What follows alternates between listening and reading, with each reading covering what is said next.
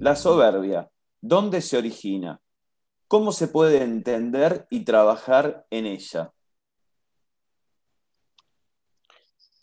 Y hay que estar constantemente sabiendo ver que somos eh, iguales al Creador, que somos todos semejantes, que no somos distintos, que nada de lo que estamos eh, haciendo debe ser para distinguirnos del resto, que nada de lo que tenemos nos hace distinto a los demás, que nada de lo que tenemos nos pertenece, que son bienes de todos, em, eh, dentro de lo que hace las riquezas espirituales.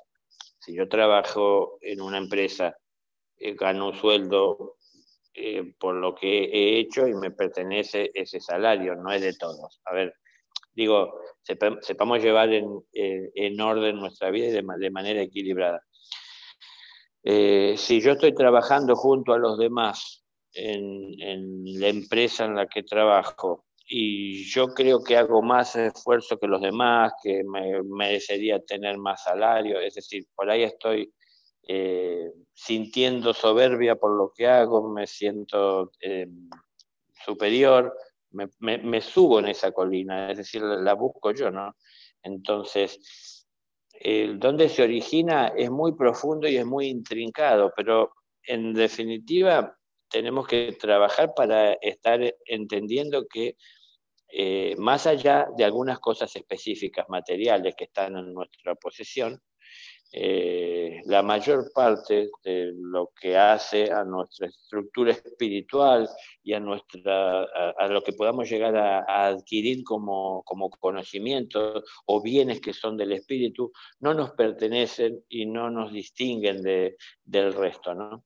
Entonces, eh, lo que decía Jesús, aquel que, quiera ser el mayor de todos, sea el siervo de los demás. Entonces, la, la, actitud o la imagen es la que algunas veces les, he relatado. ¿no? Un, un, pastor, un maestro, camina detrás del rebaño, no delante. Porque quien va delante no ve a quien viene detrás, que es a quien tiene que servir.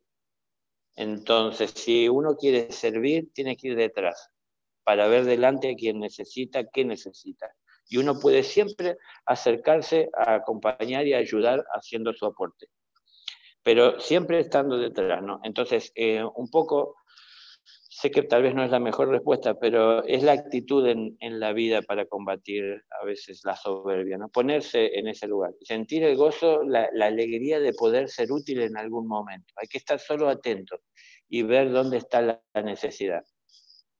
Que es distinto al ego que está viendo constantemente anda a la caza o a la pesca de a quién puede sacar o de quién puede sacar provecho para beneficio personal sin analizar a lo mejor de que puede dejar con hambre a aquel al que le está tomando, ¿no? Está pensando tan solo en sí.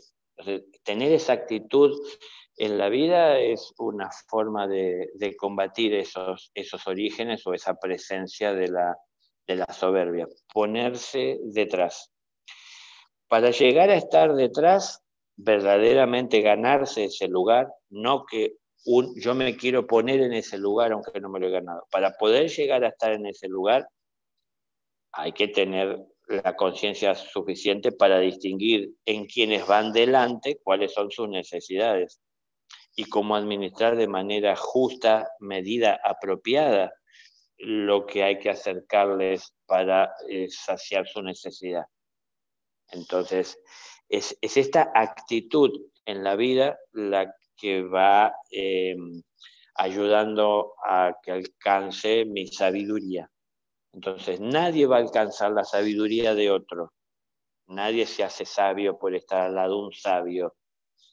Entonces, el sabio alcanzó esa sabiduría a partir de poner en práctica todo lo que reconoció como verdad y entonces lo incorporó a su vida y al hacer la experiencia de poner en práctica la verdad que reconoció em, por la propia práctica es que se hizo consciente y entonces eso trajo esta sabiduría, aprendió de su propia experiencia, no es que aprendió de lo que leyó o de lo que le dijeron o, o de lo que le inculcaron o le forzaron a creer, ¿no? su propia experiencia. Entonces, eh, para estar en ese lugar, naturalmente que transitar este camino. Entonces, son muchas de las cosas que tendremos que, tomar en cuenta y que ver para combatir a la, soberbia. En ese combate sobre la soberbia, eh, buscando la, humildad, ponerse detrás, yo no, no busco que me vean. Si yo quiero servir, lo que busco es ver. Entonces, yo sé que el más importante de todos me está viendo y él sabe de cuál es mi necesidad y no tengo que pedirle, sé que él la reconoce. Lo que sí yo tengo que reconocer cuál es mi necesidad a la hora de trabajar. Y mi necesidad hay muchas cosas materiales que puedo necesitar, pero también hay necesidades espirituales que tengo. Entonces, para poner en orden las cosas, por encima de todo están las necesidades espirituales. Y una de mis necesidades espirituales es compartir lo que tengo. Puede que la necesidad espiritual sea enriquecer más ese espíritu para tener más para compartir. Bueno, cada uno verá y sabrá cómo es. Pero sé que llevando adelante esto que tengo para acercarlo a quien lo necesita, no importa quién soy, dónde estoy, nadie me toma en cuenta y me ve ahí atrás porque ellos van marchando por ese camino adelante. Pero yo busqué ese lugar porque lo que quiero es ayudar y servir. Eh, a ver, el que tenga ojos para ver que vea, que tiene oídos para ver que oiga. Es decir, sepamos cada uno entender lo que eso significa en, en, nuestra vida, ¿no? Cómo tenemos que ubicarnos, qué tenemos para compartir, cuánto todavía tenemos por aprender e incorporarlo a nuestra vida como bienes que serán para compartir con aquel que necesitan. Daniel, pregunto, para el que inicia, para el que quiere iniciar el camino del discípulo, empezar a transitar este recorrido que lo lleva a encontrarse con su propio ser, ¿es, ¿será la soberbia el ego que con más frecuencia se presenta y con, que, y con quien más tendrá que luchar a menudo? por esto de que cuando uno va avanzando y dando, dando pasos, va entendiendo algunas cosas, las va poniendo en práctica, y si no se está atento, eh, uno se empieza a creer más que los demás, en que ya tiene algunas cosas claras y ya sabe cómo manejarse. Y esto justamente lo, que hace es, eh, lo hace de alguna forma no retroceder, pero sí estancarse en ese recorrido, porque le termina ganando la soberbia. ¿Es la soberbia el, ego que más, más, frecuentemente se presenta? Eh, sí, sí, porque hay una soberbia que se llama, lo podemos llamar soberbia espiritual, eh, y invade muy frecuentemente a quien de alguna manera comienza a tener cierta claridad de la realidad de ese mundo espiritual. Porque eh, en parte está siendo real el hecho de que la persona que empieza a tener un contacto amoroso más profundo, elevado, consciente con, la esencia, comienza a tener cierto, cierto control, dominio sobre la materia. Entonces, esta, esta especie de control y dominio sobre la propia materia nos tienta a pensar y sentir que si quisiéramos, podríamos por encima de otros manejar y administrarla. Es decir, nos hace sentir que estamos por encima. Entonces, ahí aparece esa, esa soberbia espiritual. Pero eh, por eso depende cómo, cómo, cada uno lo entiende, ¿no? Eh, algo que por ahí está en relación con esto y mientras hacías la pregunta me, me venía a la cabeza y me refrescaba el hecho, ¿no? Yo hace un momento hablaba y en otras oportunidades he hablado más, más, profundo o más claro de en su momento mi despertar y que me dijeron una labor y un sacerdocio de mi parte. Pero eh, cuando yo salí de esa experiencia y, vivía mi vida, yo trataba de no pensar en eso porque tenía temor a esa soberbia, de que yo me creyera tener un título, una jerarquía que me ponía por encima de otro. Entonces yo vivía diciéndome, que yo no soy nadie, que yo no soy quien, que no soy más que nadie, eh, que yo lo que tengo es que, es que crecer y compartir lo que hay en mí. Pero me di cuenta con el paso del tiempo, que tampoco fue tanto tiempo, pero fue un tiempo, en el que decir no soy nadie era decretar no ser nadie, porque es, es decir, soy alguien, es lo que tuve que tomar conciencia. Yo no soy lo que me dijeron que soy, yo soy el ser que conscientemente se expresa con todas las limitaciones que tiene y que va trascendiendo en la medida que las enfrenta y las encara y va más allá. Entonces la conciencia crece. un día tuve que asumir ser ese ser que me decían ser eh, y tener que vivir de esa manera, pero tenía que asumir ser el ser que soy y tener la labor que tengo con humildad, no con soberbia.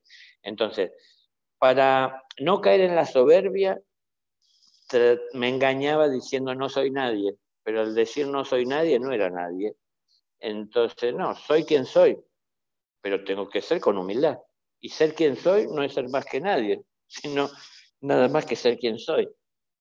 Entonces, em, existe esa soberbia espiritual, es muy común, es muy frecuente, muy, muy, muy común. Em, uno se puede llegar a sentir orgulloso en algún momento por tener una misión, una tarea o por haber entendido cosas que otros no entienden. Entonces ahí aparecen esos, esos eh, temores, ¿no? Bueno, pero este, hay, hay ciertas formas de, de expresión del ego que son formas de expresión bajas, inferiores, de verdaderas expresiones superiores, ¿no? Entonces, en los cielos hay orgullo, pero el orgullo no es personal, es por el otro. Un maestro siente orgullo por un discípulo, cuando ese discípulo alcanza a trascender límites. Pero siente orgullo por él, por el discípulo.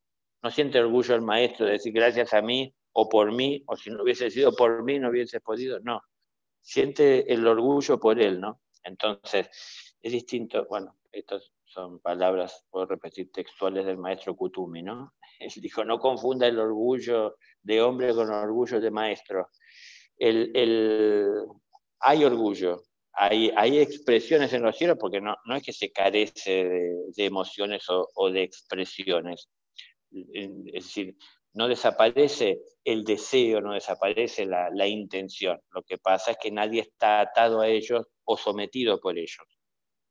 Entonces, em, vamos a ir experimentando los distintos grados en la medida que vayamos nosotros cambiando de grado, eh, eh, es decir, trascendiendo los límites. Pero volviendo a lo del orgullo espiritual, que así se define, es muy común, es muy habitual es muy frecuente en las personas que van descubriendo cosas que para otros están ocultas, les toma a veces esa, esa soberbia espiritual, ¿no? Entonces, eh, para quienes eh, de los cielos vienen a, a, cumplir una misión, es muy frecuente y muy común que esto les tome, porque en algún momento del despertar que tienen eh, ciertas revelaciones sobre la identidad de su ser y su procedencia y, su pertenencia o jerarquía dentro de la hermandad, este, eso les trae cierta, cierta soberbia, eh, que en el caso de seres de los cielos es muy fuerte, no, no, ni parecida a lo humano.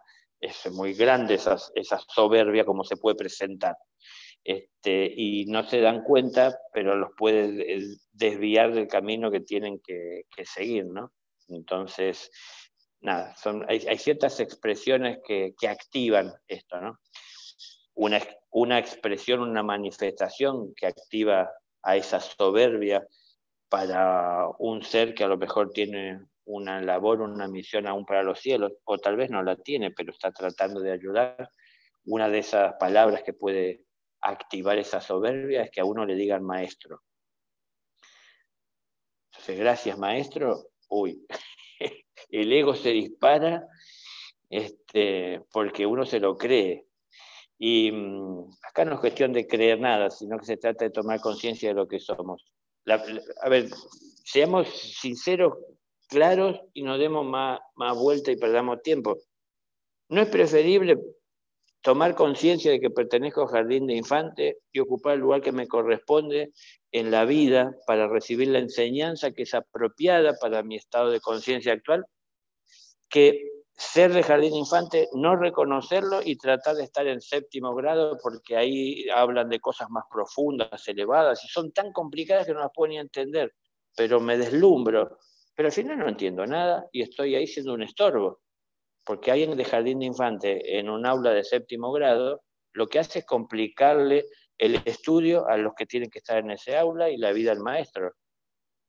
Entonces, eh, socialmente, si no nos ubicamos cada uno en nuestro lugar como espíritu, como seres que somos, con la formación que podemos tener aún en el mundo, desde nuestros oficios, desde nuestra preparación, eh, ponernos en el lugar que nos corresponde. Es muy lindo decir, eh, para lo que necesites contar conmigo, pero cuando el otro necesita no sé hacer nada. Entonces, en lugar de quedar bien, decir, mira, yo tengo la voluntad de ayudarte para, para lo que necesites, contar conmigo, pero no soy muy ducho en prácticamente nada, este, así que lo que tengo es la intención. Pero por lo menos hablamos de la verdad y sé con quién cuento. Pero si voy a llamar a alguien que me dijo que cuente con él para lo que necesite, cuando lo que necesito es algo específico y él no lo sabe. Hay mucha gente que busca no saber. Yo lo he experimentado tantas veces, porque saber más es de alguna manera exponerse a que demanden más de mí. Entonces, a mí solo me contrataron para hacer esto y yo lo único que hago es esto. Si en el lugar que estoy trabajando sobre mi mesa se quemó un foco, yo no me interesa aprender a cambiar el foco porque no es mi trabajo, porque si aprendo a cambiar el foco, capaz que el día que se queme me van a llamar para que lo haga, prefiero ignorarlo. Es una posición muy común en la vida, lamentablemente, de no querer saber más de lo necesario, no meterse más de lo necesario, pero eh, para poder trascender ese límite egoísta, tenemos que comprender eh, plenamente el amor que hay en nosotros. Y cuando lo podamos comprender plenamente, vamos a ver que no tiene los límites que creemos que tiene. Y cuando veamos que no tiene límites y que Él busca de ir más allá, entonces vamos a empezar a encontrar y a buscar y encontrar fuerzas en nuestro interior para ir quitando esas barreras que lo estaban limitando. Y entonces vamos a poder comprender al amor manifestándose más allá de límites. Y entonces eso nos va a llevar a un mundo que va a ser distinto al que estamos acostumbrados a vivir y distinto al mundo que vive la mayoría, aceptando los límites. Entonces, em, esa actitud natural em, se la puede aceptar más fácilmente y va paulatinamente llegando a nuestra vida y, y de poco y en algunos momentos la soberbia puede llegar a, presentarse. Pero hay que ser eh, coherentes y saber ver eh, la, realidad que estamos viviendo. ¿no? Yo les he contado también en, alguna experiencia en la cual yo sentía que lo que me estaban diciendo podía ser la expresión de mi soberbia porque había un reconocimiento de mi condición espiritual. Eh, entonces dije, no, esto debe ser una manifestación de mi orgullo, por ejemplo, porque como yo soy Daniel, no, tengo ninguna formación ni lectura. Eh, y entonces, ¿qué hice en ese momento? Simplemente me comparé con las demás personas. Y cuando me comparé con las demás personas, vi que no tenía absolutamente ninguna diferencia con ninguna persona. ¿Qué es lo que me hace diferente? ¿Por qué me sentí soberbia si soy exactamente igual a cualquiera, no? Entonces, eh, a ver, digo, esto porque tenemos que buscar nosotros y encontrar las formas de saber eh, ubicarnos en, eso, en esos sitios. Alguna vez alguien estaba haciendo, yo lo sentí, un trabajo sobre mi cuerpo físico, y, pero yo no los podía ver, yo sabía que estaban, no los podía ver, eh, y ese trabajo que estaban haciendo generaba en mi cuerpo físico eh, una vibración muy, muy grande. yo estaba con los ojos cerrados físicamente, era de madrugada, eh, una oscuridad muy grande, y, pero yo estaba viajando en el espacio. Es decir, yo sabía que estaba en la cama, pero a su vez estaba viajando entre las estrellas. Mi cuerpo vibraba enormemente, que era bastante molesto, y yo sabía que alguien estaba haciendo eso, y el dolor crecía cada vez más. Esa vibración era muy molesta, realmente llegaba a ser como hasta doloroso en algún momento. Y, mm, yo no sabía si eso era bueno o era malo, porque al fin y al cabo era hermosa la sensación de estar viajando entre las estrellas, sin nave, ¿no es cierto?, volando, y, pero era desagradable la sensación física, entonces era como algo encontrado. ¿Por qué si es tan grato es desagradable la sensación física? Entonces, como yo sabía que alguien estaba trabajando conmigo, yo, yo veía varios pero no, los veía directamente, los, los intuía, los sabía, ¿no? que estaban ayudando con todo eso o que lo estaban este, generando con, con, su obrar, con la labor que estaban llevando adelante. Entonces no sabía si era bueno o si era malo.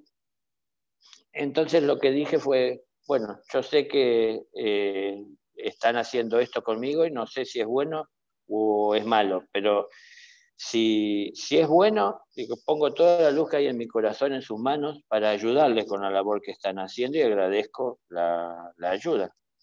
Y si es malo, pongo todo el amor que hay en mi corazón en el de ustedes para que desistan con lo que están haciendo porque no van a cambiar mi, mi camino y mi rumbo, eh, por más dolor que me quieran ocasionar. Bueno, cuando dije eso, se multiplicó el dolor. Entonces, se incrementó la confusión si se quiere, pero yo seguía en lo mío que no me iba a rendir. Bueno, terminó siendo que nada, mi cuerpo estaba eh, siendo alterado un poco para, para, ver desde otro lugar la vida. Eh, y entonces cuando terminó todo ese proceso, porque mm, ya no, no soportaba más yo el dolor, me encontré con quien lo estaba haciendo y esto. Pero digo, el, el, hecho es lo que quería compartir, perdón por, por esas historias personales, pero eh, en esa situación de, de, no saber incertidumbre, si es dolor, será malo, si, es placentero, será bueno, del bien, en, en, definitiva era poner la luz del corazón, si están haciendo bien, ayuda a uno ponerse en manos. Y si están haciendo mal, les va a ayudar poner en su corazón o en sus manos la luz que uno tiene, porque para que revean lo que están haciendo. Pero yo por lo menos estaba seguro y firme en lo que tenía que hacer y nada de eso me iba a cambiar, no importa la, la amenaza o el dolor o el padecimiento, no me va a cambiar. Eh, ¿Por qué se potenció el dolor? Porque yo asumí ese compromiso de poner el amor, entonces se cumplió. Puse el amor en su mano y eso lo potenció. Eh, aunque yo les, cuento como, como un detrás de escena, ¿no? Eh, porque desde, desde lo visible, desde lo visible uno todavía se cuestionaría más si es bueno, porque el dolor se incrementó. Y como normalmente le tememos al dolor y tratamos de evitarlo, pero yo no evitaba el dolor, porque lo que yo buscaba era crecer en conciencia. Entonces, para crecer en conciencia tenía que tener en claro a dónde apuntaba toda esa experiencia y cuál era el origen y el porqué. Y si yo desistía por el dolor, no me perdía toda la noción y el conocimiento que adquirí por enfrentarlo, ¿no? Entonces, bueno, es decir, eh, muchas cosas parecidas, cercanas, similares, no, nos pueden llegar a pasar. Y siempre tenemos que estar poniendo lo mejor que hay de nosotros en las manos de Dios para que sea Él quien administre las experiencias, porque yo tengo intención, yo quiero, pero hay muchas cosas que no sé. Cuando no tengo, cuando tengo que transitar, perdón, un camino que no he transitado, es lógico que exista la duda, que haya interrogantes, cuestionamientos, que aparezcan ciertos temores. Entonces en esos momentos me pongo en manos de Dios y pongo en sus manos la luz que hay en mí, para que Él sea quien, quien me guíe. Que no, no quiero evitar pasar por ninguna experiencia, porque sé que cada una de ellas me enriquece. Las experiencias enriquecen muchísimo más que las palabras de cualquier sabio eh, aunque nosotros no lo valoremos por perezosos, por cómodos, pero nos, gusta estar así sentado delante de una camarita o adelante de una pantalla y que nos estén hablando, pero eh, la conciencia la vamos a tomar cuando algo de lo que entendimos tal vez por ese medio o por la propia reflexión eh, lo llevemos a la práctica. Y entonces ahí comprobaremos y en el interior sentiremos, claro, esto es, así es. Y entonces esto se concretará.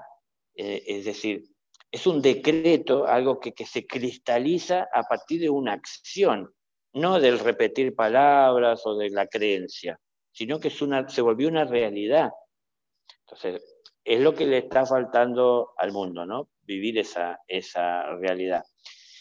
Cuando nos toca pasar algunas experiencias de esta, este, yo les comentaba hace un momento, a mí me pasó, uno teme que sea lo mejor su soberbia. Para irse al otro lado, yo creé una falsa humildad, diciendo yo no soy nadie, no soy quien, no merezco. Pero eh, estaba decretando todo eso, no soy nadie, no soy quien, no merezco. Entonces yo me mantenía aislado desde esa visión. No, yo soy quien soy y tengo que asumirlo con, humildad.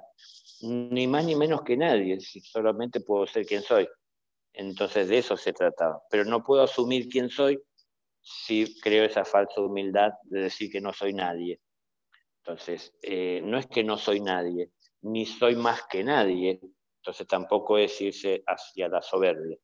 Para combatir esa, soberbia, como digo, eh, es como una actitud que tenemos que entender vamos atrás. No importa que no nos vean, sino que sabemos que quien es el más importante de todos y de quien provenimos, y de quien somos hijos, nos está viendo siempre. Entonces, busquemos ese lugar y no le vamos a dar tanto espacio a la, soberbia.